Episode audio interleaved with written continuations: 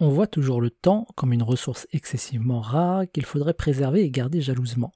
Mais le temps peut aussi être un cadeau, un cadeau que l'on fait aux autres, mais aussi à soi-même.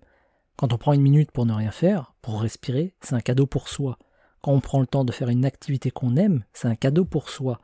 Et quand on envoie un message à un ami, un simple SMS, sans attendre la réponse ni dans l'idée de démarrer une conversation, c'est aussi un cadeau qu'on fait à l'autre. Le cadeau d'une minute de notre temps. Et c'est pour ça qu'on dit accorder du temps aux autres ou s'accorder du temps pour soi. Le temps est une ressource précieuse qu'on peut protéger et garder jalousement, mais c'est aussi une ressource qu'on peut partager avec les autres ou avec soi-même.